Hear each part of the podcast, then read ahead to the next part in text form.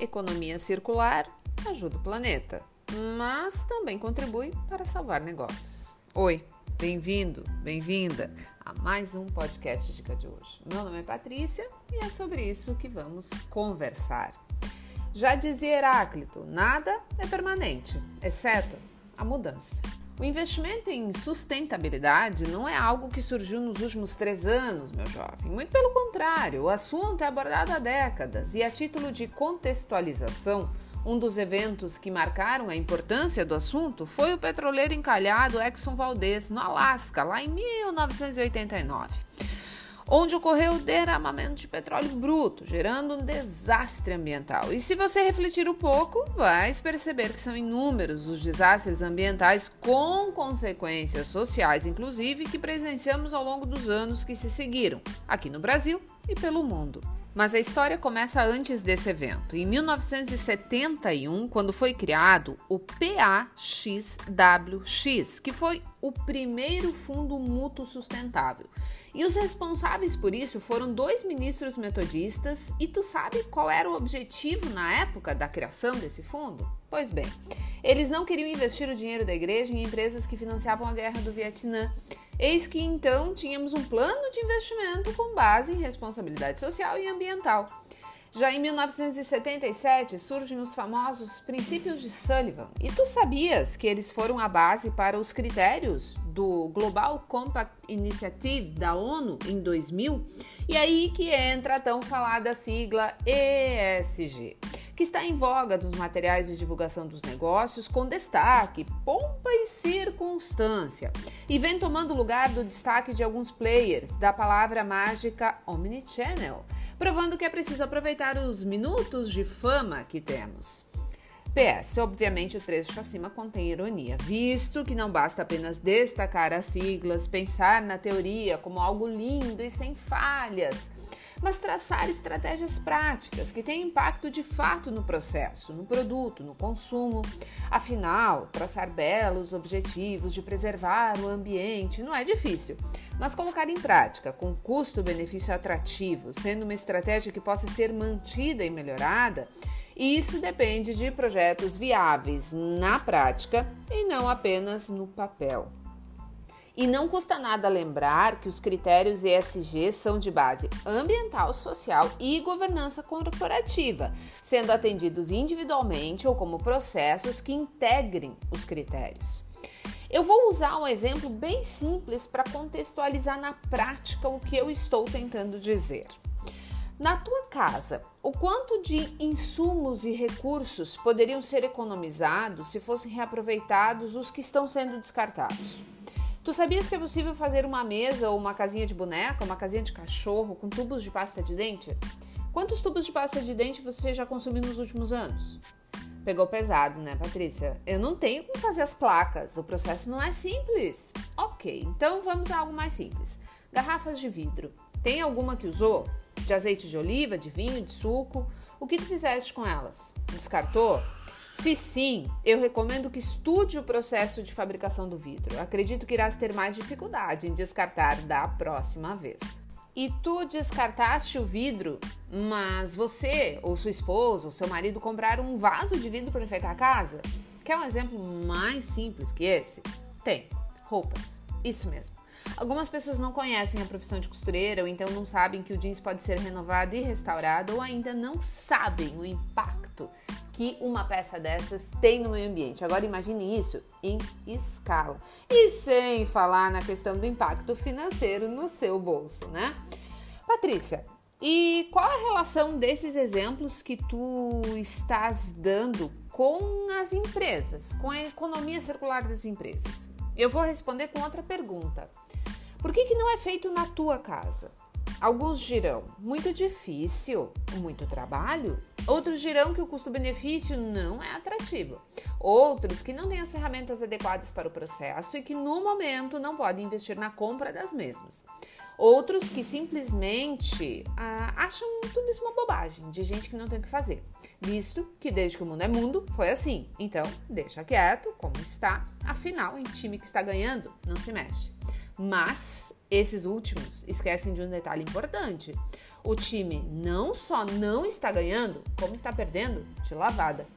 Pois bem, nas empresas funciona da mesma forma. As respostas são parecidas, com a devida observação de diferença de montante de investimento, obviamente. Não faz, pois não quer. Não faz, pois o retorno não compensa o custo inicialmente.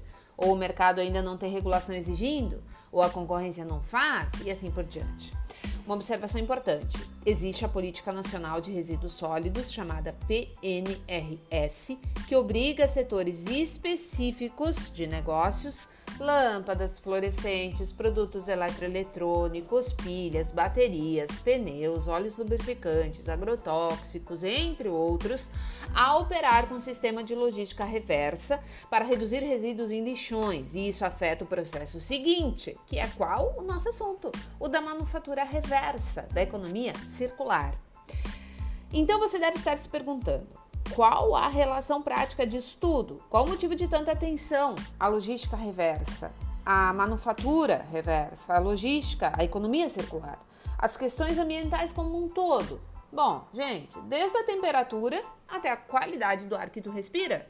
E claro, mudam os projetos de investimento de grandes corporações e fundos, por isso fique atento aos sites de RI dos negócios nos quais você investe, veja quais são os projetos em relação a esses temas e como está o andamento e controle dos mesmos. E se você é um empreendedor, um investidor que entende a importância da sustentabilidade nos negócios a longo prazo, esse assunto não deve ser nenhuma grande novidade, né? Já deve ter lido sobre o projeto de muita indústria, inclusive listada na bolsa, que faz reaproveitamento de água no processo, ou que investe pesado na logística reversa para minimizar o custo das embalagens, ou que está investindo em energia renovável, ou buscando alternativas para redução do impacto dos produtos e também porque, obviamente, tem consciência que o cliente está mais atento ao que consome e quanto isso impacta no ambiente. Mas então, Patrícia, tu está dizendo que é fácil para as empresas fazerem isso, só não faz quem não quer? Não, gente. Quisera eu que fosse tudo tão simples. Primeiro, é preciso investimento. Para fazer investimento é preciso capital. E a gente sabe que capital é um recurso escasso. Tu não consegue dinheiro ali na esquina. Segundo, profissionais capacitados e ou consultoria com esses requisitos, o que também é caro. Padronização, proteção de marca no processo. Oi, como assim? Ah, eu explico, ó. Proteção de marca no processo. Muita gente não tem nem ideia de que isso é impactante. Indústrias têm segredos. E proteger esse segredo que está nas peças, nos insumos, em tudo que é utilizado, é proteger a marca desse negócio. E a gente sabe que a marca precifica, como a gente já falou nas nossas conversas anteriores. E não esqueçamos também da necessidade de rastreabilidade, que é essencial para montar esse processo e fazer com que ele funcione. Montar as bases, organizar a movimentação, recolhimento, armazenagem e tudo isso com segurança. Usa o exemplo dos medicamentos. Uh, quando e o que pode ser transformado em subproduto? O que, que deve ser incinerado? E se não tiver controle, o que, que acontece? Ou ainda, se a análise para reutilização apresentar falhas, vocês têm ideia dos problemas que isso pode causar? E por aí vai, são inúmeros os exemplos que poderiam ser citados aqui mas é fato que já existem inúmeras iniciativas. Eu vou citar aqui apenas uma, tá? Porque é, ela é interessante no que diz respeito ao material utilizado, tá? Que é a Rede de Cooperação para o Plástico, que foi criada pela Abiplast. Então, é um projeto que busca reunir todos os elos da cadeia produtiva estendida do plástico com o objetivo de encontrar soluções para maximizar a economia circular nesses negócios. E qual a importância disso? força de ideias e de projetos que, pensados de acordo com as necessidades de cada tamanho de negócio, acaba viabilizando a implantação. E cooperação é o nome disso. Isso é muito importante em projetos novos. Inclusive, esse modelo de cooperação cita alguns exemplos, como da Dove, a famosa marca de produtos de higiene e beleza, que está redesenhando embalagens de plástico 100% recicláveis. Ou a HP, a famosa marca HP, que divulgou o seguinte dado: 8,2 milhões de equipamentos produzidos com plástico reciclado desde 2012 no Brasil. E ainda temos a Lego, que vai produzir com plástico onde a matéria-prima é a cana-de-açúcar. E sem esquecer da gigante Coca-Cola, que anunciou no ano passado a produção da primeira garrafa a partir de plástico recuperado e reciclado dos oceanos. Observando, claro, que a indústria de plástico movimenta, para tu ter uma ideia, mais de 70 bilhões por ano no país. A lógica é não cabe mais na nossa economia e modelo de consumo enviar grandes, enormes quantidades de resíduos a aterros sanitários. Se podemos pensar em alternativas para reuso, seja transformando em novos produtos para serem comercializados, mesmo que subprodutos ou de segunda linha, ou ainda novos produtos sustentáveis, ou novos destinos que podem incluir projetos sociais, ou seja, ajuda nos números do negócio, atende aos critérios do ESG e ainda faz um bem enorme para a humanidade. O gestor que não está trabalhando em nenhum projeto com essa abordagem precisa repensar a atitude. É claro que existem obstáculos de implantação. Eu não estou dizendo que é fácil, eu não estou dizendo que tudo vai ser mil maravilhas. Mas podemos começar por pequenos projetos e ir avançando, buscando parcerias, apoio, novas ideias. Afinal, negócios e mercados são dinâmicos. E acreditar que isso é apenas moda, que vai passar, que não vai dar em nada, seria o mesmo que estarmos lá em 1960 e falarmos que fumar em hospitais e elevadores nunca seria um problema. Que era apenas uma ideia de tolos. Pense em quantas coisas eram consideradas certas, duradouras, eternas 40 anos atrás. Acredito que tu lembraste de alguma, né? Mas as coisas mudam. O mertiolate não arde mais, e a enciclopédia Barça é peça de decoração. Então, olho vivo nas estratégias dos negócios, veja se elas fazem sentido, se existem mesmo, ou se são apenas letras bonitas para deixar uma boa impressão.